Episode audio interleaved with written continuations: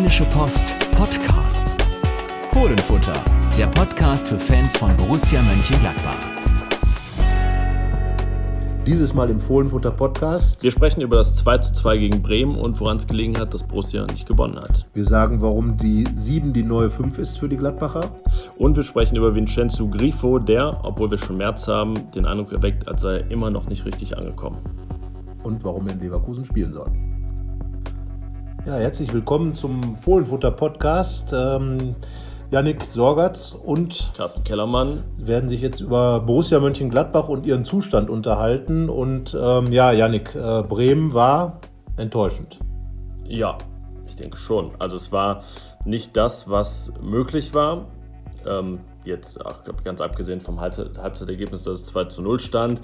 Es war natürlich die große Hoffnung, die man bei Borussia auch hatte, dass es vielleicht die Wende wird, so direkt nach der Krise die Wende, aber letztendlich war es dann wieder ein Schritt zurück. Also ich glaube, so, sonst kann man ja damit leben, vielleicht nach einem Sieg auch mal eine Unentschieden zu spielen. Klar, irgendwie ist das ja logisch, dass es auch mal passiert, aber ja, so passt es eher zu den Spielen vor dem Hannover-Sieg als zu dem, was sich Borussia erhofft hat.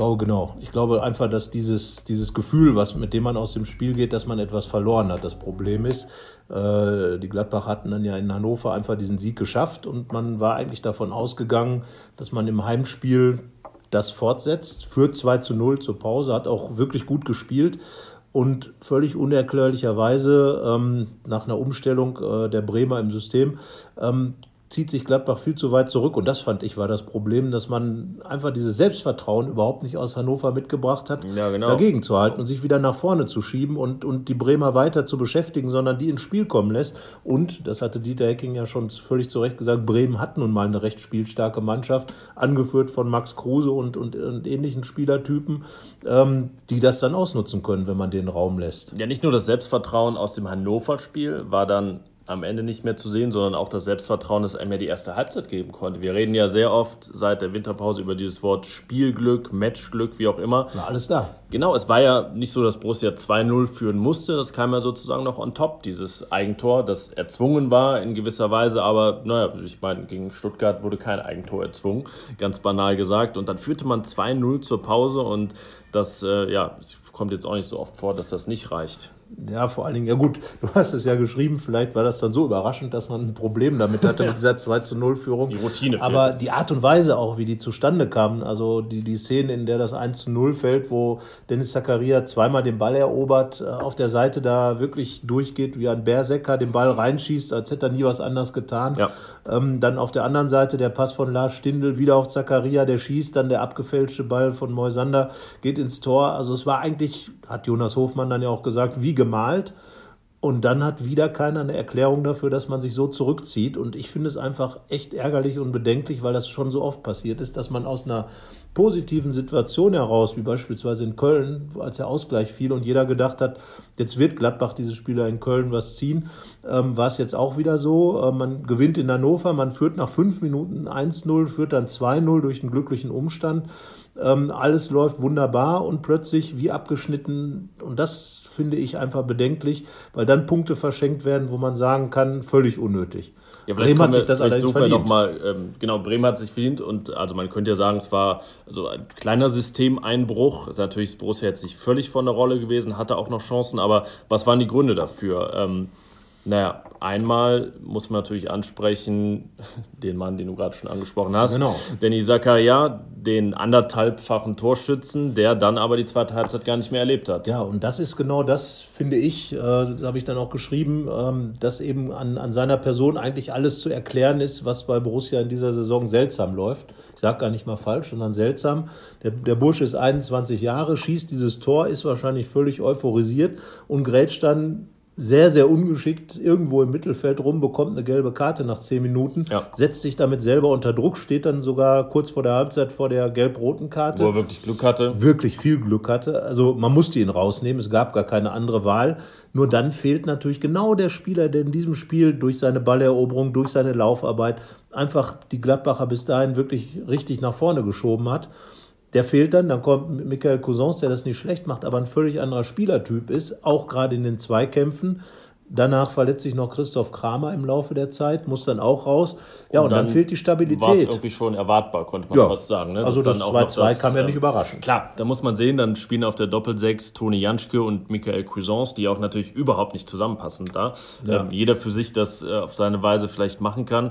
Aber ja, Bremen hatte auch äh, viele Chancen und deswegen war es immerhin das mal ein ähm, äußerst verdientes Resultat. Also wenn man sagt, wie war die Chancenverteilung, also 2-0 plus 0-2 ergibt 2-2. Ja. Das war mal sehr Ende, logisch. Ja, abgesehen davon fand ich, war es auch ein leistungsgerechtes 2-2, weil die Bremer einfach in der zweiten Halbzeit diese 2-0-Führung auch besser gespielt haben. Sie haben halt wirklich die Schwächenphasen der Gladbacher perfekt ausgenutzt, sicherlich etwas glücklich zu den Toren gekommen und auch, das werden wir später sicherlich noch ansprechen, auch Glück gehabt, dass die Gladbacher nicht das dritte Tor gemacht haben.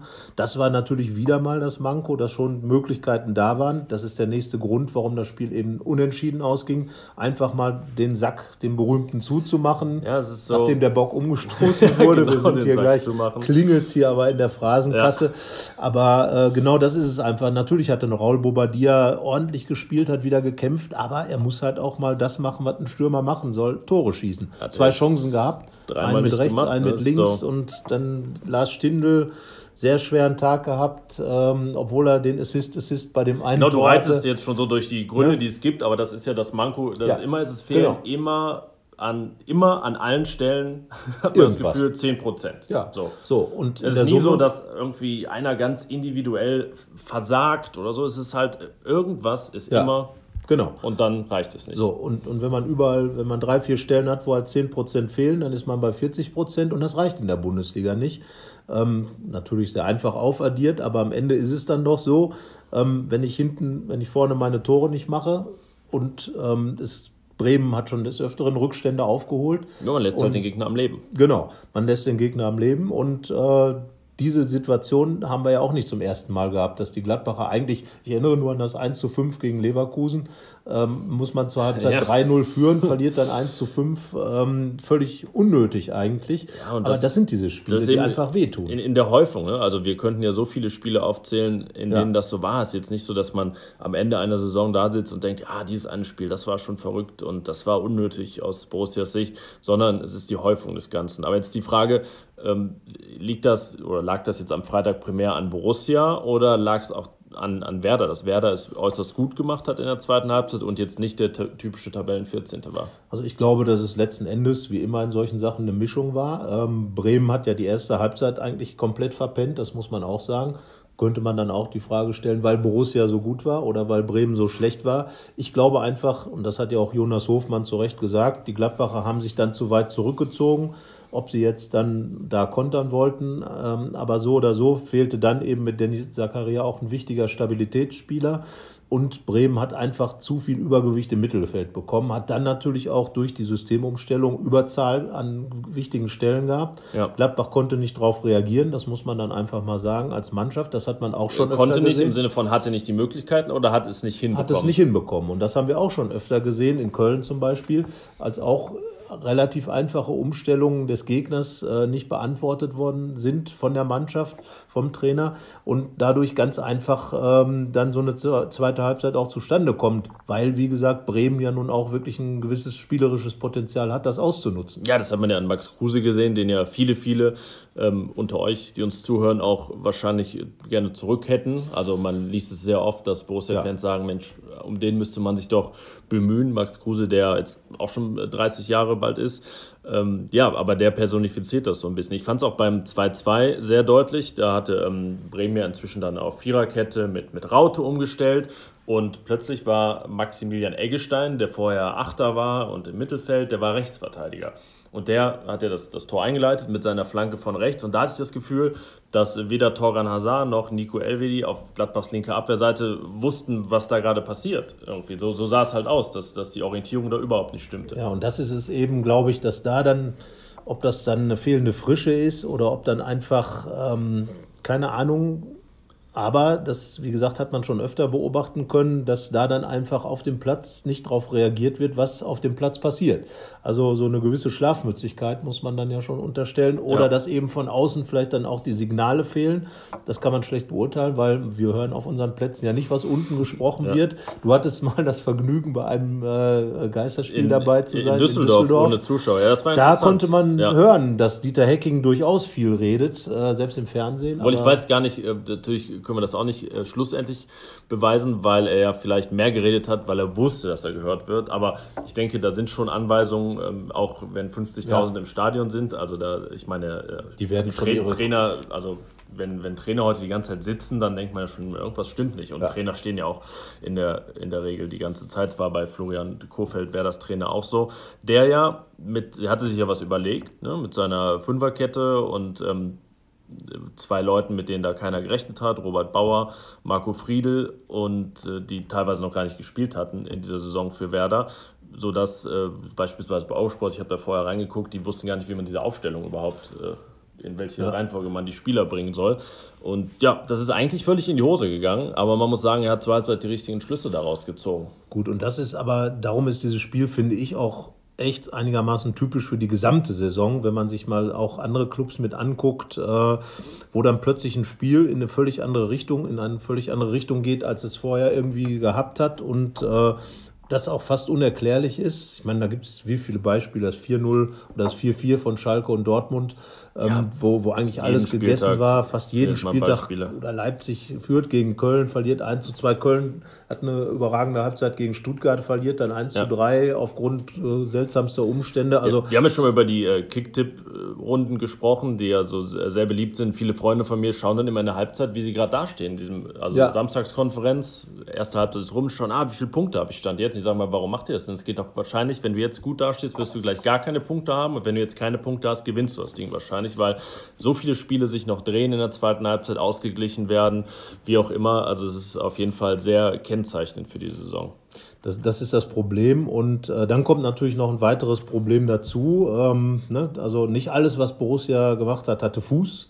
Aber manches, was Bremen gemacht hat, hatte Hand. Hatte Hand, hatte Unterarm. Schon, nee, der eine Hand, der frühere Hand ist ja jetzt in Hamburg, aber ja, die Hand, ein, ein die Unterarm, die, genau, die Eggestein, der Eggestein, das Eggestein. Auf jeden Fall stand das dem Eggestein, dem Hofmann im Weg, bei dessen Kopfball. Der Ball wäre nicht direkt ins Tor gegangen, aber ähm, für meine Begriffe, ich bin kein großer Freund darüber, Schiedsrichterentscheidungen zu diskutieren, aber in dem Fall finde ich einfach, das war ein Handspiel, weil Kopfball vom Hofmann Eggestein natürlich kurze Distanz, jetzt, Abwehrbewegung ne, und so weiter. Audio nicht, nicht gut ne? visualisieren. Ja, aber der Arm war schon relativ weit oben, würde ich mal sagen, und äh, so in halber Kung-Fu-Stellung ja. und weit, doch weiter vom Körper weg. Aber natürlich klar, äh, kurze Distanz, Sprungbewegung, aber das ist eben genau die Krux bei dieser, dieser ganzen ähm, äh, Geschichte mit den Handspielen. Da gibt es keine klare Regelung und der Schiedsrichter hat sich das angeguckt immerhin, und hat dann entschieden. Immerhin hat dann, ne, die Gladbach haben gesagt, schau mal, äh, das war ein Handspiel. Es war auch ein Handspiel, klar, aber er hat ja. halt gesagt, die, der, äh, die Distanz war zu kurz. Wir haben uns ja schon mehr oder weniger darauf geeinigt zu sagen, waren 50-50 oder 55, 45 ja, Geschichte. auf 63, 37, ne, aber, aber, ich habe das Gefühl, dass die Maßgabe jetzt äh, einfach noch mehr umgesetzt wird, nur bei wirklich glasklaren Sachen dann auch von der ursprünglichen Entscheidung abzuweichen und nur dann auch das Videomaterial so zu benutzen. Ja, also 100 waren es nicht, weil diese Regel halt so ist, wie sie ist, ne, dass eigentlich die Absicht ja das Wichtigste ist. Ähm, und naja, klar, Eggestein springt da nicht hoch in der puren Absicht, den Ball zu spielen, aber dann ja, ist aber immer die Frage, was ist Absicht, was ist Fahrlässigkeit, gut, was Frage ist, wenn ist das Synonym? Warum springt er hoch, wenn er nicht die Absicht hat, den Ball abzuwehren? Also, ne, ja, natürlich. Er wollte das schon mit äh, seinem Kopf. genau. Klar, es ist anders, also kann man auch nicht springen. Also ich hätte in dem Fall gesagt, wenn der Schiedsrichter nochmal guckt, gibt er Elfmeter. Ich so. glaube auch, wenn er in seinem ersten Gefühl es so beim ersten Mal so gesehen hätte, dass er sich für den Elfmeter entschieden hätte, hätte, hätte er es nicht belassen. zurückgenommen genau. wahrscheinlich. So. Und halt jetzt hat er halt, ähm, ich meine, wie gesagt, am Ende, das hat auch Jonas Hofmann, der hat äh, sehr vernünftige Dinge nach dem Spiel gesagt, dass es nicht daran gelegen hat, dass dieses Spiel nicht gewonnen wurde, aber es wäre halt das dritte Tor gewesen und äh, hätte wahrscheinlich die Vorentscheidung gebracht. weil ähm, da stand es noch 2-0 und es wäre es 3-0 gewesen. Ja, wenn der Elfmeter drin gewesen wäre, das muss man auch mal ja, gut, betonen. Man das, weiß ja, äh, wir reden über Borussia Mönchengladbach und äh, es ist ja schon jetzt eine Zeit lang her, dass ein Stürmer für Gladbach getroffen hat. Jetzt treffen gerade nur die Sechser. Ja, die Älteren erinnern sich. Die, äh, genau, die Älteren erinnern sich, dass irgendwann mal ein? Hazard, ein Hazard über Augsburg hinwegfegte. Und ähm, ja, naja, auf jeden Fall ist das schon doch einiges an Tagen her. Und äh, ja, Jonas Hofmann ist halt auch, was die Torgeschichte äh, angeht, eher in dem Fall, sagen wir mal, ein Pechvogel. Wobei, wie gesagt, es hätten ja schon viele, äh, sagen wir Billardeinlagen eintreffen müssen, damit dieser Ball auch ins Tor gegangen wäre, glaube ich. Ja, ich weiß die Flugkurve gar nicht. Vielleicht hätte er irgendeinen Winkel gefunden, wer weiß. Also er hat selber nicht gesehen, er hatte die Augen zu beim Kopfball. Aber ist Ähm, aber auch nicht lehrbuchmäßig. Nein, wollte ich gerade sagen. Also da wird sicherlich äh, das Kopfballpendel als Strafe vielleicht mal eingesetzt. Ja, aber es war ja auch Flanke Hazard auf äh, Hofmann ist Ja. ja. auch nicht unbedingt das Mittel, was man erwartet. Ne? Dass dann Jonas Hofmann per Kopf, wenn es schon mit dem Fuß jetzt in Ja. zwei Jahren nicht Wollte geklappt ich hat. gerade sagen. Er hätte ja sich ja für den Fallrückzieher entscheiden können. Luc de Jong hat äh, ein Fallrückzieher-Tor Ja, gemacht. Der ehemalige Gladbacher sah gut aus. Ähm, gut, in Gladbach hat er sowas nie gemacht. Jonas Hofmann hat es auch nicht gemacht. Und ähm, somit war eben nichts mit diesem Tor, wobei ich wirklich in der Szene sage, ich hätte, glaube ich, elf Meter gegeben. Aber ähm, gut, uns hat auch keiner da oben gefragt, soweit ich mich So, erinnern ja, kann. ich, ich sehe es schon irgendwann kommen, dass es so ein, so ein Voting gibt. Weißt du, wie bei, Ja, aber das wäre doch wie bei. Wer wird Millionär beim Genau. äh, Publikumsjoker. Genau, dann befragt der Schiedsrichter Ja, das es gibt dann immer so eine neutrale Einheit, 100 Ja. Leute im Stadion, die ähm, nur dafür, ja, die können auch irgendwas Lustiges anziehen. So, so wie die, ähm, ja, unsere Kollegin muss Ja, gerade noch mal hier ein bisschen, besprochen. ja, Ja. Die wird gearbeitet. Aber ja, ja wir, sind, wir nehmen das hier natürlich unter Realbedingungen auf und nicht äh, unter klinischen Bedingungen in irgendeinem Studio, sondern hier mitten in der Redaktion, in einem dann etwas verlasseneren Büro. Aber nichtsdestotrotz gibt es hier natürlich Leute, die um uns herum noch Durchgangsverkehr. arbeiten. Es ist ein, genau, es ist Durchgangsverkehr. Wo waren wir dran? Hab ja, wir- jetzt, wo wir gerade dabei sind, machen wir doch Werbung. Wo kann man den Podcast hören? Natürlich bei Spotify. Wenn man bei der Aufnahme daneben sitzt, wenn man bei der Aufnahme daneben sitzt, äh, dann kann man ihn hören und bei Facebook, bei, bei, Facebook, Twitter, bei Twitter. bei euren Podcast-Kanälen. Genau, also überall mal reinhören, überall auch gerne die Meinung dazu schreiben, soweit es möglich ist. Und äh, weiter sagen, dass man den Podcast hören kann. Und ähm, naja, dass wir, können wir ja einfach mal sagen, dass wir auch sehr kluge Dinge davon uns geben. Teilweise, zumindest das teilweise. Könnt ihr, könnt ihr entscheiden. Das darf aber jeder selber entscheiden. Ihr dürft jetzt natürlich auch, wenn es äh, über der Gürtellinie bleibt, auch sagen, dass das Quatsch ist, was ich gerade erzählt habe. Aber naja, wie gesagt, damit ist der vergessen. Werbeblock vorbei, sondern wir kehren zurück zu Borussia Mönchengladbach und äh, ja, ich hatte das Gefühl, es war irgendein sehr sinnvoller Faden, der gerade ja, durchgeschnitten das ist wurde. richtig. Aber ich glaube, es ging tatsächlich Schiedsrichterentscheidung und es ging um Borussia. Aber die Schiedsrichterentscheidung hatten wir, glaube ich, weitgehend äh, zu den Akten gelegt. Ja, ihr könnt auch mal, äh, jetzt verweisen wir dann mal auf etwas bei, bei RP Online. Da haben wir mal strittige Szenen dieser Saison rausgegriffen, die es da jetzt nicht im Bewegtbild leider gibt, weil wir natürlich keine Rechte dafür haben, aber die Standbilder sind in der Regel auch sehr erhellend und da könnt ihr sagen, was hättet ihr entschieden in der Situation? Hand, kein Hand, Foul-Elfmeter, kein Foul-Elfmeter, Platzverweissituationen sind auch dabei. Da sind wir mal interessiert, was ihr meint, um eben rauszufinden, naja, ist diese 70-30-Entscheidung, von der wir sprechen, ist es eigentlich eine 80-20-Entscheidung oder, naja, was, was sagt der Schwarm sozusagen? Ja, am Ende geht es einfach darum, äh, dieses ist einfach eine Saison, in der viel über Schiedsrichterentscheidungen diskutiert wird, wegen der Einführung des Videoassistenten. Ich glaube, es gibt den Videoassistenten der ersten, des ersten Saisonteils, der Hinrunde und der Rückrunde mit sehr unterschiedlichen Ansätzen, was ich dann als Problem bezeichnen würde, weil dann einfach kein roter Faden drin ist. Und äh, ich glaube, dass in der Rückrunde, äh, am Anfang war ja Gladbach ganz gut bedient mit den Entscheidungen. in Berlin erst zum Beispiel. Wo, wochenlang war erstmal gar nichts. In Hannover gegen Bayern immer pro Borussia entsch- entschiedene äh, Video. Und jetzt Analysen ja, und- hat, der, hat der Verein, hat Dieter Hecking das Gefühl, dass es eher gegen Borussia geht. Ja, wenn man sagt, okay, ne, so die 60-40-Situationen gehen dann meistens gegen Borussia, ist das dann, ist das dann auch Glück und Ich glaube, bei der Bildanalyse wird herauskommen, dass es sich am Ende aufhebt. Dass es mehr oder weniger so ist, äh, wie man es meistens sagt. Äh, ja, bei Twitter, schrieb, bei Twitter schrieb schon jemand, der diese Abstimmung gemacht hat, dass er überrascht war, wie oft Borussia dann noch Glück gehabt hat, auch noch. Also er hätte ja. gedacht, es wäre klarer. Zum Beispiel also, gegen Mainz, als Lars genau. Stindl im, im äh, Strafraum einen Mainzer fault und ja, ja also ich der glaube. gesperrt gewesen wäre und gegen Hertha nicht sein bislang letztes Tor geschossen hätte. Ja, so, aber das ist jetzt schon so lange her, Geschichten, die der, der, nur der Fußball schreibt. Aber das ist jetzt auch schon so lange her, äh, dass man gar nicht mehr weiß, dass Lars Stindl noch Tore schießen kann. Ja, man kann jetzt, ähm, wenn er die Minutenzahl nicht, nicht leiden kann, kann man auch sagen, die Hälfte der Saison hat er kein Tor geschossen. Ja, und das ist schon sehr lange und Am damit. vierten Spieltag ist das okay.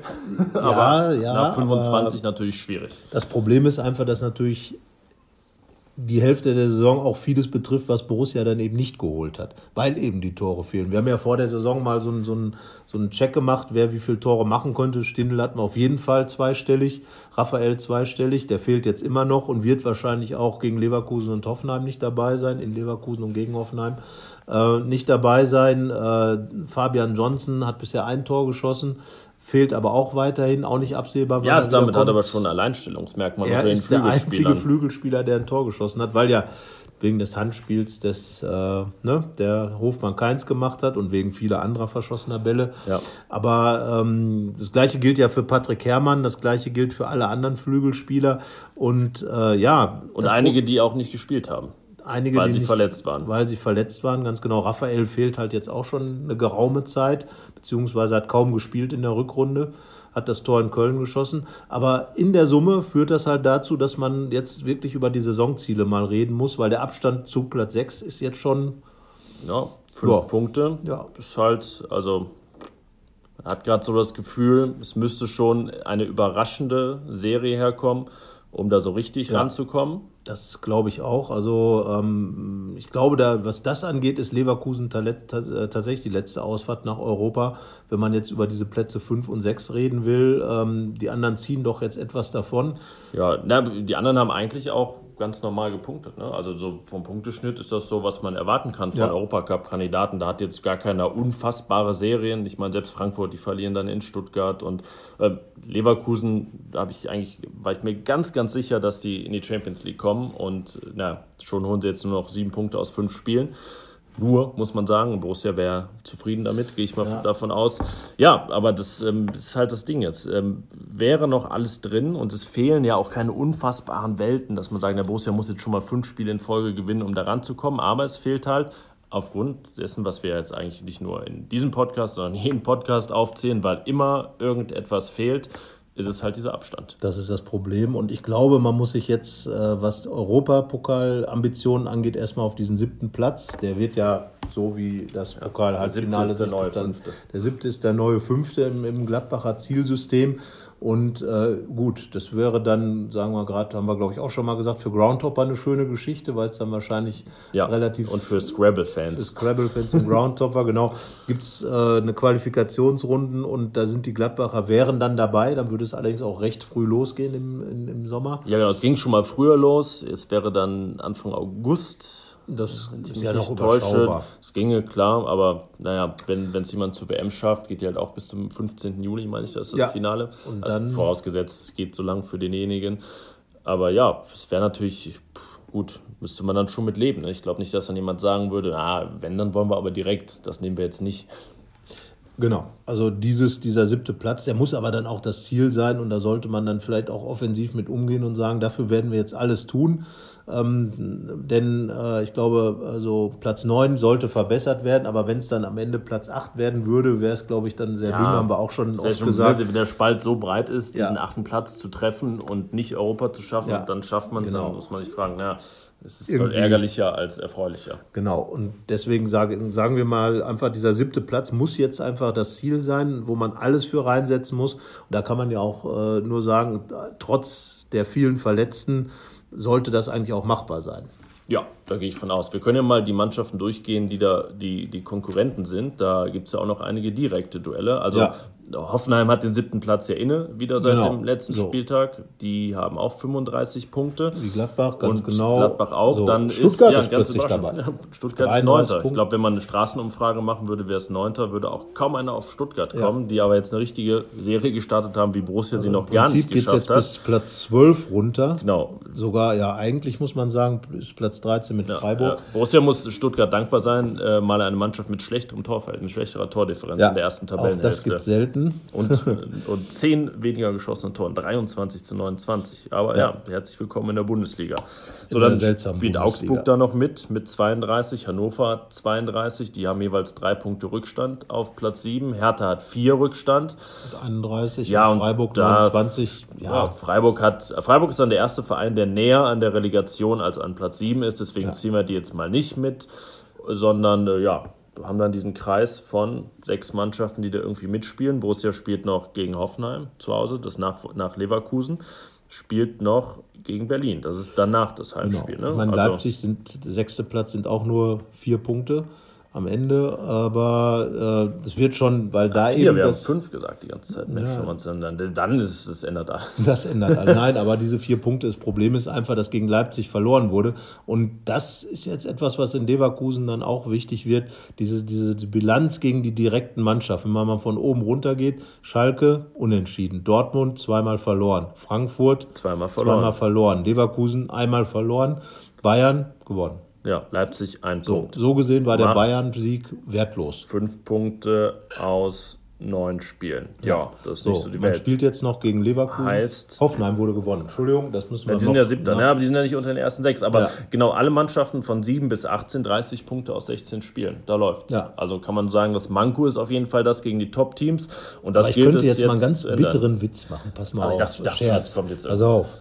Jetzt wissen wir auch, warum Gladbach in Stuttgart verloren hat, weil die jetzt ja plötzlich auch um Europa mitspielen. Ja, die Ahnen, das ist eine Vorahnung. Genau, also die Gladbacher sind sozusagen prophetisch in die Niederlage reingegangen, weil Stuttgart jetzt ja auch nach oben schaut. Nein. Aber warum äh, haben sie dann gegen Bayern beiseite. gewonnen? Das verstehe ich nicht. Ja, weil Bayern spielt ja in einer anderen Liga. Das ist ja ein Spiel, was nicht in Ah, irgendeiner jetzt Form relevant ist für die Bundesliga. Ja, und deswegen gab es gegen Schalke auch einen Punkt. Die sind Zweiter momentan. Genau, so, also. Aber man spielt noch auf Schalke, man spielt noch in Leverkusen, man spielt gegen Hoffenheim und In München. In München. Und ja, es wäre ja äußerst skurril, wenn man eine Saison hat, wo man Bayern zweimal schlägt, was ja möglich ist, theoretisch, und äh, am Ende dann Achter wird. Ja, Ja. aber ich meine, würde ja irgendwie so Skurrilitäten würden durchaus passen zu Genau. dieser Saison. Also das wäre wirklich das, was dieser Saison so ein bisschen die Krone aufsetzen würde, weil ich glaube, die letzte Saison, in der Bayern zweimal besiegt wurde, da war Gladbach am Ende in der Champions League. Ja? Ja, das, genau, 11, 12 muss das So. gewesen sein. Ne? Und Nein, Äh, und, äh, nee, da, äh, 14, 15 nicht. ja, 11, 12. ja, also in der, in der Playoffs der Champions League. Ja. Also von daher. Oder noch, noch was jetzt bei Skurrilitäten. Borussia hat am letzten Spieltag die Chance, mit einem Sieg, siebter oder sechster, halt irgendwas mit Europa zu schaffen und gewinnt nicht beim schon abgestiegenen Hamburger SV. Das wär, würde auch passen. Ja, das wäre auch wäre so eine richtige Borussia Mönchengladbach-Geschichte. Ja, mitten ins Gesicht. Ja. Wobei, ja, also wir warten es mal ab. Jetzt kommt ja erst äh, Leverkusen, aber wie gesagt, erstmal äh, Fakt ist, äh, Borussia sollte erstmal diesen siebten Platz versuchen, irgendwie zu krallen. Hoffenheim, wie gesagt, kommt dann nach Leverkusen, ist das nächste Spiel. Ja. Also, das ist jetzt natürlich, wie gesagt, es gibt ja bei Borussia, beziehungsweise in dieser Saison gibt es fast nur wichtige Spiele, wie immer. Aber ähm, ja, jetzt sind, sehen wir es mal so, jetzt wurden aus den letzten beiden Spielen vier Punkte geholt. Ähm, das ist eine Serie, die man zumindest mal als zwei Spiele ohne Niederlage bezeichnen kann. ja, aber den Nach- Schnitt der letzten zwei Spiele zu halten, klappt schon mal nicht gegen Äh, Leverkusen. nein, das, nee, das wäre dann schlecht, weil das waren ja inklusive des Pokalspiels 1 zu 6 Tore. Ja, gut, da ist, wenn man aus zwei Spielen einen Trend ableiten kann. Ähm, ja, Leverkusen ist so in den vergangenen Jahren, wenn wir die mal als Gegner nehmen, also jahrelang klappte da überhaupt nichts. Wie viele Jahre waren das, die Borussia nicht gegen Leverkusen gewonnen hat? Viele, sehr Viele, ne? bis Ja. es dann dieses 6-3 gab. Genau, und danach kam dann eine Katastrophe. Ging es dann katastrophal weiter. Ja, und dann gab es plötzlich Heimsiege. Ja, Am gegen Stück. Leverkusen vorher immer unentschieden gefühlt, immer 2-2. Und Also ja, und das Gefühl, viele torreiche und oder skurrile Spiele. Genau, wie jetzt beispielsweise in der, in der vergangenen Saison das 3 zu 2, das war ja ein ganz, ganz wichtiges Spiel im Kontext der gesamten Saison, ja. der Rückrunde, weil da waren wir uns, glaube ich, einig, geht das Spiel verloren damals, äh, bei dem Lars Stindl einen Doppelpack erzielt hat. Und geht das verloren? 2-0 für Leverkusen zur Pause. Ich ja. erinnere mich, dass ähm, ein Wort mit A zur Halbzeit fiel. Ähm, ähm, wenn man sich so mit, äh, ja, man ging durch den Ausgang und unterhielt sich mit Kollegen und dann fiel das Wort Abstiegskampf. Ja, weil wir waren uns Denn, einig. Ja, das war dann. Geht das verloren? Ja, das war das 18-30-Spiel. Die ja. anderen hatten größtenteils schon gespielt und man wusste, okay, wenn das eigentlich verloren geht, muss man sich erstmal darauf einstellen, dass Abstiegskampf Genau, dann wäre es vielleicht schon eher so in Richtung äh, Wolfsburger Problematik der letzten Saison gegangen. Aber wie gesagt, das Spiel wurde gedreht durch, durch das, den Doppelpack von Lars Stindl und 3 zu 2 gewonnen. Und ja, dann ging es plötzlich ratzfatz. Das wäre jetzt natürlich äh, eine Duplizität der Ereignisse, wäre ja. natürlich sehr schön. Aber, aber wir haben das jetzt schon so, so oft gesagt, genau. ach, das Spiel gewinnen und dann ja. könnte ja dieser berühmte Flow mal kommen. Also wir machen mal ganz langsam. Man hatte ja Hannover ein ähnliches, äh, eine ähnliche Geschichte, auch ein 3 zu 2 Sieg von, von äh, 2012, der danach auch zu einer positiven Serie führte. Also aber jetzt ein 1-0 durch Tor des Monats von. Ja, es müsste dann ja, Nico Elvi, die hat schon mal. Ja, aber äh, sagen wir, es mal, sagen wir es mal so, es wäre ja schon mal ein Ziel, vielleicht Toni mal ein. Ähm, Toni Janschke, der hat schon sehr, sehr lange nicht mehr getroffen. Ja, aber es wäre schon mal ein, ein Ziel für Borussia, einfach vielleicht mal über 90 Minuten die, eine, eine konstante Leistung zu bringen. Also selbst beim, weder beim 1-5 gegen Leverkusen, noch beim 1-6 gegen Dortmund, noch beim 0-3 gegen Wolfsburg gab es das ja. Selbst da ja. gab es ja Höhen und Tiefen. Ja, also ich sag mal, das Hinspiel, ganz ehrlich, trotz des 1-5 bin ich nach wie vor der Meinung, das musst du eigentlich gewinnen als Gladbach. Weil du führst 1-0 durch das Tor von ja, Fabian also fußballerisch war, ist das nach wie vor die beste Halbzeit der Saison. So, und vielleicht mal abgesehen von Teilen des Hoffenheim-Spiels. Ja, aber wenn man irgendwelche 45 ja, Minuten nimmt, glaube ich, waren richtig gut. das waren die besten. Und wenn man da, wenn Gladbach da 3-0 geführt hätte, hätte niemand was gesagt, nur nicht mal Heiko Herrlich. Ähm, der ist in dem Spiel übrigens auch nicht hingefallen. Das kam dann später. Ähm, aber dieses, äh, diese zweite Halbzeit war dann ja unfassbar. Und äh, auch da will ich jetzt mal eine These aufstellen. Ich glaube, wenn, ähm, da sind wir dann bei der verletzten Geschichte, Tobi Strobel da gespielt hätte, hätte man nicht so viele Gegentore bekommen weil das Leute sind, Spieler sind, die aufgrund ihrer Erfahrung und ihrer ja, Art zu spielen möglicherweise da, da mehr jemand, Sicherheit der mal auf die, auf die Restart-Taste ja. gedrückt hätte und gesagt hätte, so Jungs, jetzt läuft es vielleicht mal so. Also ja, also nehmen wir ihn mal symbolisch für einen, der da wirklich mal die ähm, die Pferde einfängt, die sozusagen wild über die Koppel laufen. Und ja, glaubst du denn, wenn es tatsächlich, sind. das ist ja die These von Max Eberl und, und Dieter Hecking meistens, äh, wenn es nicht diese extreme Anzahl von Verletzten jetzt äh, heute, also am ähm, Dienstag beim Training waren es schon wieder äh, neun Leute, die gefehlt haben, zum Beispiel, und äh, acht Leute waren es beim Spiel gegen Bremen. Ähm, wenn das etwas reduzierter gewesen wäre, dass, dass Gladbach besser dastehen würde? Ähm, es, wie immer steckt beides, also gibt es mehrere Wahrheiten. Die eine ist, dass die ähm, Achsenspieler, das betont die Taking ja immer, dass die ihm so wichtig ist, also Torwart, Innenverteidigung, Sechser und dann Stindel, Raphael, bis auf Raphael, der jetzt dauernd weg ist, eigentlich ja ziemlich ja, fixe Innenverteidigung ist. Mit, ne? Das Ginter und ist eigentlich schon mal eine gute Voraussetzung für defensive Stabilität allen voran. Ne? Dann kann man sagen, okay, ja. wenn was fehlt, dann vorne bei Raphael, aber eigentlich müsste es defensiv hinhauen. Hat es ja jetzt auch besser, aber halt immer noch nicht gut genug. Ähm, so dass es die, die eine Wahrheit des Verletzungspechs und für mich der größte Faktor ist, ähm, wirklich die Trainingsqualität. Weil wenn man das sich dauernd ansieht und dann ja, ist da Training mit 15, 17 Feldspielern und dann ist 11 gegen 11 ist ja die größte Utopie überhaupt in Gladbach. Und ähm, das ne, stimmt. Bei allem Respekt vor den, vor den jungen Spielern, die da jetzt auch schon monatelang teilweise mittrainieren aus der U23, die ja Ari van Lent gar nicht mehr kennt, weil er die kaum noch sieht. Ähm, die machen das sehr gut, aber es ist natürlich nicht das Gleiche, als wenn da wirklich die gestandenen Bundesligaspieler im Training sind, dass da 11 gegen 11 ist und man kann auch mal wirkliche Systeme noch ausprobieren. Das ist ja auch so ein Ding. Ähm, die Taking ist jetzt seit äh, wie vielen Monaten? 14, 15 ja. Trainer in Gladbach und naja, er hat in seinen ersten Wochen die Dreierkette ausprobiert und hat sie seitdem im Sommer nochmal ausprobiert, hat sie gegen Frankfurt ausprobiert, aber so wirklich nochmal was Neues entwickelt worden ist so lange nicht, weil, weil das natürlich auch, ja, ich will ihm gar nicht vorwerfen, dass es äh, an der Bereitschaft dazu mangelt, aber es ist auch total schwierig. Also, ja, das ist ja das, wenn du äh, als Trainer natürlich eine reduzierte Anzahl an Spielern hast äh, und gerade die Außenspieler sind ja die, die den Unterschied teilweise ausmachen, nicht im Spiel, sondern tatsächlich auch im System. Ja, deren Rollen, ne? klar. Also ein, ja ganz Ivo Traoré ist halt ein völlig anderer Spieler als Jonas Hofmann und äh, ein Fabian Johnson gehört in den Jahren vorher, wenn er gespielt hat, eigentlich auch immer zu den Struktur- und Stabilitätsspielern, ja, weil er einfach aufgrund genau. seiner Erfahrung auch äh, Dinge eingebracht hat. Ähm, wie gesagt, ein Tobias Strobel als jemand, der beruhigen kann in seiner Art zu spielen.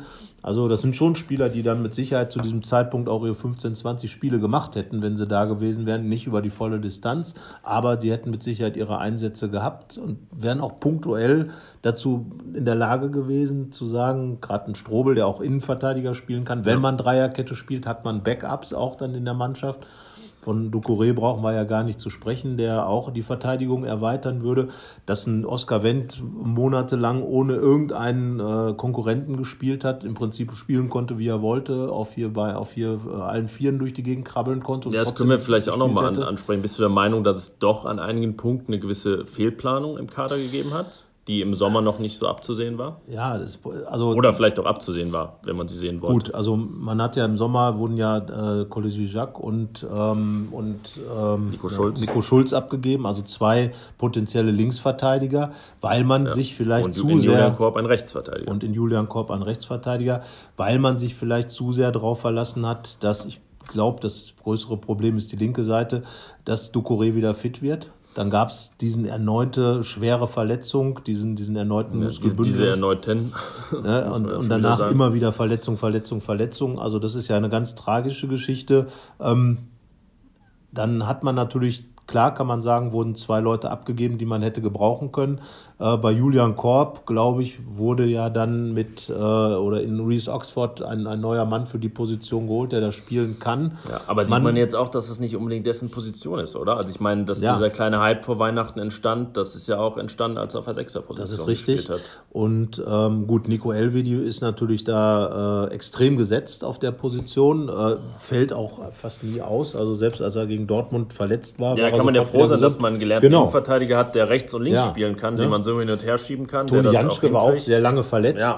Ne? Also das ist immer, ähm, also ich glaube, äh, dieser Ansatz von, von Gladbach einen kleinen Kader zu haben, hat natürlich ein gewisses Risiko wenn irgendwie mal, wenn es so kommt wie jetzt, dass du ein extremes Verletzungspech hast, wo dir ein Drittel des Kaders fehlt, fällt das natürlich sofort ins Gewicht. Wenn du 33 Spieler hast, wie manche Clubs ja auch haben, dann hast du ja. natürlich die Position mehrfach besetzt. Wenn du sagst, okay, wir, wir gehen auch mal davon aus, dass ein Mandela Egbo äh, sein Spiel machen kann, dass äh, vielleicht auch mal ein Banger eingewechselt wird. Das ist ja dann dieser sogenannte junge Weg, aber das ist natürlich einer, der großes Risiko birgt. Also von ja. daher glaube ich, dieses Risiko ist dann nicht gewollt, aber schon geduldet. Und aber jetzt zurückblickend wirkt es ja schon, also ich meine, Traoré, ein, ein Spieler, der noch eigentlich noch nie ein Seniorenspiel gemacht hat und schon ein Jahr verletzt war, den da als wirklich ein Backup einzuplanen, ja, ja war das, das ist, er war es jetzt schon als schwierig erwiesen. Ja, ne? ne? und ähm, ja, die Frage ist halt, äh, wer wäre Fabian Johnson? So, der wäre ja eigentlich. Der ist jetzt auch seit drei Monaten genau, verletzt. So, ja. der, so, und das sind einfach so die Dinge, die man natürlich nicht vorausplanen kann. Andererseits waren Traoré und Johnson in den vergangenen Saisons auch schon öfter mal anfällig für solche auch kürzere Blessuren, längere Blessuren immer wieder mal gefehlt. Ähm, also ja, also ich glaube, so in der Gesamtanalyse wird man äh, auch da nicht zu einem schlüssigen Ergebnis kommen, sondern sagen, ja, ist wieder das irgendwie ne, ist nicht so, optimal. Also es ist, ist nicht optimal, nicht genau. Völlig daneben geplant, aber man hat so das so diese also alles was schleicht einen das Gefühl, dass es vielleicht nicht ganz optimal war. Genau. Und dass natürlich dann diese Risikofaktoren, die da impliziert waren in der Kaderplanung, voll zugeschlagen haben. So, ja. ne, dass die Leute ja, dann halt ist, also Man sind. kann ja sagen, das ist schon jetzt Murphys Gesetz, ja, was die also, Verletzten Genau.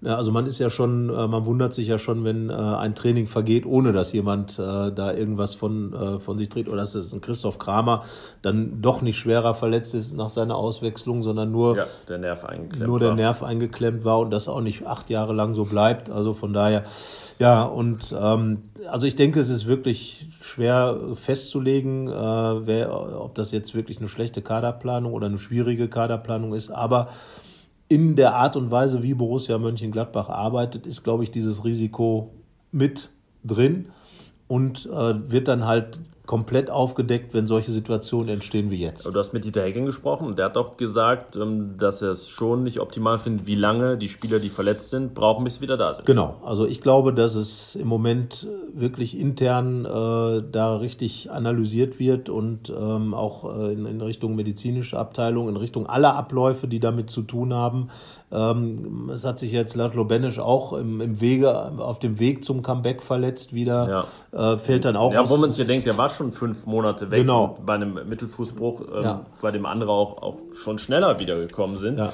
Und dann äh, so, hat er trotzdem und, diesen Na Nach-Reha-Schaden mit dem Muskelfaserriss und man denkt, na, wie lange hätte er denn noch warten sollen und wie kann das sein? Genau, und das ist eben das, was, was Dieter Hecking, finde ich, auch zu Recht irgendwo äh, auch ein bisschen nervt, dass eben immer wieder diese, diese Rückschläge bei Spielern kommen, dass eben der Kader der ja eigentlich vielversprechend ist, da waren wir uns ja auch einig und mit Sicherheit in voller Besetzung, die Frage äh, ist ja auch so ein bisschen noch im Raum, in voller Besetzung zumindest mal drei, vier Punkte hätte mehr holen können. Ja. Auch das ist natürlich eine absolute Spekulation. Genau, dann, ja, aber man würde ja gerne ähm, man würde es halt gerne die Chance wissen. geben, das auch zu genau. zeigen. Und also wenn dann rauskommt, nee, es reicht ja. auch so nicht, dann wüsste man es wenigstens genau. mal. Dann könnte, ist die Mannschaft nicht gut Könnte dieses, diesen Konjunktiv der Verletzung so aussparen, ja. weil es kein Thema wäre. Und so, so schwebt es halt, es ja, ist Damoklesschwert Und das, das Schlimme ist ja auch, dass man letzten Endes selbst in dieser Konstellation mit diesen vielen Verletzten sagen muss, dass die, die dann gespielt haben, die Qualität ja schon gezeigt haben, Spiele zu gewinnen, aber teilweise einfach verballert haben mit der großen Problematik vor ja. dem Tor, die nach wie vor besteht. Wir haben nach dem Hannover-Spiel festgestellt, dass es nach wie vor keine Stürmertore gibt. Dabei ist es geblieben. Wie gesagt, da hat Kramer getroffen, jetzt Zakaria und äh, kein Stindel, kein Bobadia, der jetzt auch schon drei Spiele ja. ordentlich spielt. Ja, und trotzdem schießt du das erste Mal seit Wochen zwei Tore, ja. aber bekommst dann auch das äh, erste Mal seit einigen Tore Wochen rein. wieder zwei rein. Genau, so. Das erste Mal in diesem Jahr. Und das sind einfach so die Dinge. Ja, einmal gab es schon, aber es war in der Nachspielzeit. Ja, okay, Frankfurt. genau, stimmt. Frankfurt. Äh, das und Köln, ach mein Gott, schon dauernd. Ach, die kriegen ja ständig zwei. Tore. Aber sagen wir noch, noch nie zwei in der regulären Spielzeit. So, sagen wir es so, genau. und noch nie zu Hause. So war es, zu Hause. Die waren ah, ja immer das auswärts. meinst du, ja, genau, klar. So, also zum ersten Mal in einem Heimspiel im Jahr 2018 hat Borussia Mönchengladbach zwei Tore, Tore, kassiert. So, so das ist haben wir richtig. das. Aber so. jetzt steht ja kein Heimspiel an, sondern genau. ein Auswärtsspiel Und bei Bayer Leverkusen. Kehren wir zurück zu dem, was wir gerade besprochen haben. Trotz dieser großen Verletzungsanzahl bin ich der Meinung, dass Borussia noch Alternativen hat. Und äh, wir haben es ja äh, schon geschrieben, es gibt diesen rätselhaften Italiener im Gladbacher Kader, ja. den viele gar nicht mehr wissen, dass er da ja. ist. Weil Manche will sagen Marco Villa, aber Marco Villa, der nein, war ja Warum der war der Düsseldorfer, noch? der ist kein der Italiener. Ist ja, ja. Ist ja auch Pforzheimer. Genau. Nein. Ja, aber Grifo hat tatsächlich einen italienischen ja, Pass. Und der hat doch keinen Deutschen, glaube ich. Er hat keinen Deutschen, genau. Er könnte im Prinzip beim Neuaufbau der italienischen Fußballnationalmannschaft ohne weiteres helfen. Allerdings würde ich ihn als italienischer Trainer gerade auch nicht nominieren, weil der spielt ja nie. Aber, ja. aber viele gibt es, die fragen, warum? So, und diese Frage, ja, also. So, wir sagen dann immer gute Frage. Gute Frage, nächste Frage. Ähm, ob es jetzt an seiner Trainingsleistung liegt, ob er noch nicht beim Trainer und bei Borussia Mönchengladbach angekommen ist er hat ein großartiges Spiel gemacht in Hoffenheim, einen super Einstand gehabt gegen Hannover nach seiner Verletzung. Äh, also am Anfang der Saison ist reingekommen, hat direkt. Ja, da dachte man so, jetzt geht's aber. So, und, und er ist natürlich auch einer, der mit seiner Art zu spielen, mit diesem, mit diesem Instinktfußball, den er auf den Platz bringt, mit dieser, ja, auch Nicklichkeit, die er hat, äh, schon einer sein kann, wo ich sage, den würde ich jetzt in Leverkusen einfach mal aufstellen. Ja, das ist einer, was auch jetzt gerade in der Nachwuchsarbeit, nicht nur Gladbach überhaupt im bin fast geneigt zu sagen, Weltfußball bemängelt wird, dass so diese Individualisten fehlen. Ne? Genau. Dass das so ein bisschen, ne, dass alles sehr konform ausgebildet wird. Ne? All die Pflänzchen wachsen gleich hoch sozusagen.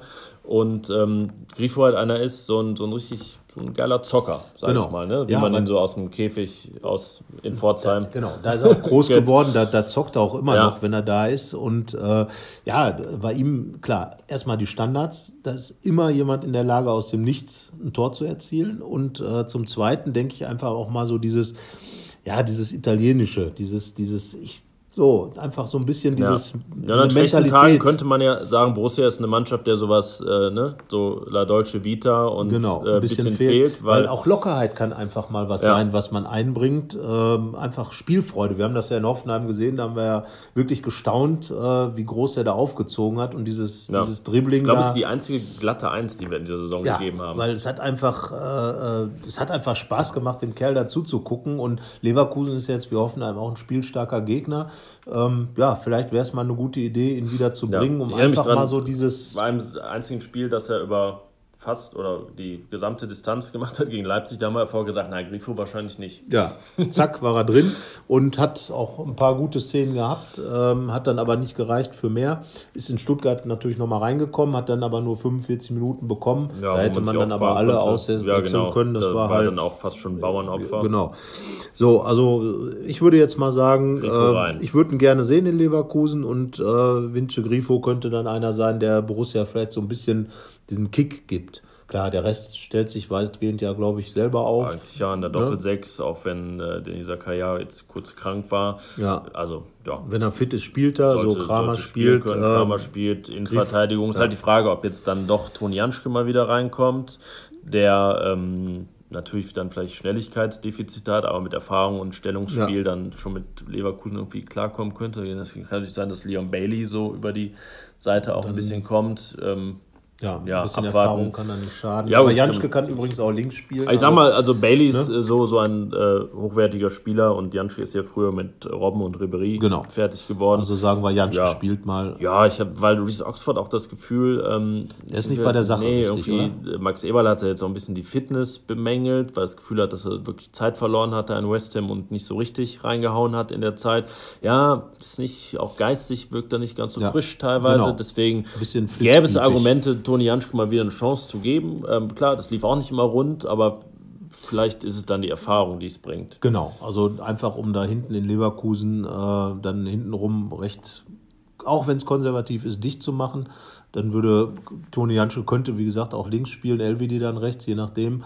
Also und vorne würde dann für Grifo ja wahrscheinlich äh, Jonas Hofmann rausgehen. Ja, dann Hazard sagen wir lassen wieder drin. auf die rechte Seite. Oder das wäre natürlich eine Option, dass man äh, Grifo den Raphael machen lässt, sozusagen mit Stindl zusammen. Aber dafür muss ich sagen, hat sich Bobadilla eigentlich so ein bisschen festgespielt. Ja, man denkt so, jetzt kommen einmal Bobadilla noch, vielleicht platzt der der Knoten mal. Ja. Wobei ich mir vorstellen könnte, dass es, ähm, wir gehen übrigens in die Nachspielzeit schon, aber die gönnen wir uns heute, wir wurden ja auch unterbrochen hier vom, Genau, mindestens 10 Sekunden gekostet. ähm, äh, dass vielleicht ist Lars Stindl mal ganz gut täte, wenn er wirklich ganz vorne in der Sturmspitze spielen So wie könnte. bei der Nationalmannschaft. Weil er dann nicht so als Achter und irgendwie äh, Strippenzieher im Mittelfeld noch gefragt ist, dann kann er sich mal ganz aufs Tore schießen oder meinetwegen auch vorbereiten, konzentrieren, so, ne, dann vielleicht ein paar Wege weniger gehen muss. Er läuft halt unfassbar viel und man hat das Gefühl, na, dann fehlt ihm vielleicht vorne auch mal, auch mal was, sodass er sich wirklich scheuklappenmäßig ein bisschen auf die Offensive, auf, auf die Torproduktion konzentrieren könnte. Vielleicht könnte das mal helfen, gerade mit so einem Chancenkreator wie äh, Griffo wie hinter einem. ja. Wäre mal also, eine Option. Ja, vielleicht. also wäre auf jeden Fall interessant, finde ich auch, weil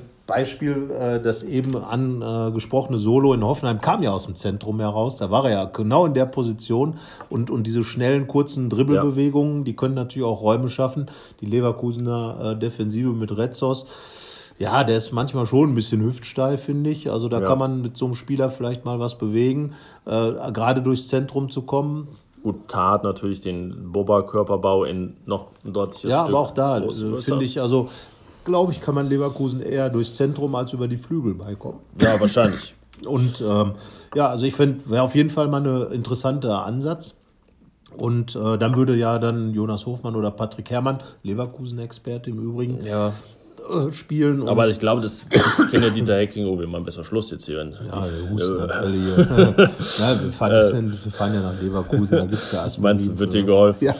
Nein, so, aber äh, das wollte ich sagen. Ach ja, wir haben am Samstag dann mit äh, naja, dem Mann, von dem wir sagen, dass er weiterhin in der Startelf steht, ja. ein Interview in der Lars Zeitung, Stindl, Lars genau. Stindl. Ich bin gespannt, was er, was er sagt. Also wir wissen halt, dass es ihn echt nervt, dass seine torlosen Minuten aufgezählt werden. Aber auch darüber kommt er nicht drum rum, dass man mit ihm spricht.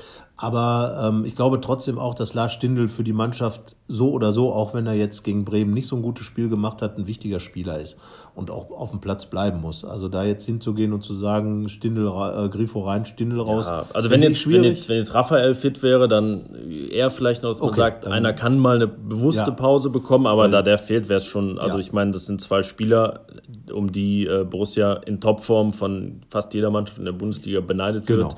Also Deswegen also gehen wir mal davon aus, dass unser Interviewpartner am Samstag gegen Leverkusen spielt und genau. letzte Amtshandlung, unsere Tipps, wenn Sie wissen wollen, wie das Spiel auf keinen Fall ausgeht, dann das, äh, da sagen wir mal 2 zu 2. 2 zu 2 geht es also auf keinen Fall aus. Hast ja. du schon mal jetzt in der Rückrunde richtig getippt? Ich weiß äh, natürlich. Also beim, in, gegen Bremen, in Hannover, gegen Köln, also alles. Ja, also machst du noch andere Podcasts. Ja, ja. ja, genau. ja ich sage, ähm, Leverkusen gewinnt 2 zu 0. Gut, das äh, wäre für Borussia nicht so gut, aber ähm, die Wahrscheinlichkeit ist, also Leverkusen geht zumindest mal als Favorit in dieses Spiel. Das können wir, glaube ich, sagen. Ja, du hast äh, das Wort Pflichtsieg nicht benutzt. Das sagt, ähm, spricht Bände. Es wäre, wenn man jetzt sagt, Leverkusen ist die letzte Ausfahrt nach Europa, schon ein Pflichtsieg. Aber ähm, da ja die Borussen nicht mehr über Europa sprechen wollen, sondern erstmal ihre Leistung bringen wollen, sollen sie das mal tun und dann gucken wir, was dabei rauskommt. Ich sage 2-2, du sagst 2-0. Am Ende geht es dann wahrscheinlich anders aus. Anders aus oder 4-2, dann hätten wir die sechs Tore zumindest richtig. Ja, wir tippen jetzt die einzelnen Halbzeiten. Und äh, sagt mal eure Tipps, sagt mal eure Aufstellung, sagt, äh, ob ihr Wünsche Grifo reintun würdet oder wen auch immer. Und ähm, ja, ja dann Woche, viel Spaß ne? beim Zuhören und äh, zugehört haben natürlich, ist jetzt vorbei. Und bis nächste Woche. Wir gucken Leverkusen. Tschüss. Tschüss. Keine Lust, auf die nächste Episode zu warten? Frische Themen gibt es rund um die Uhr auf rp-online.de.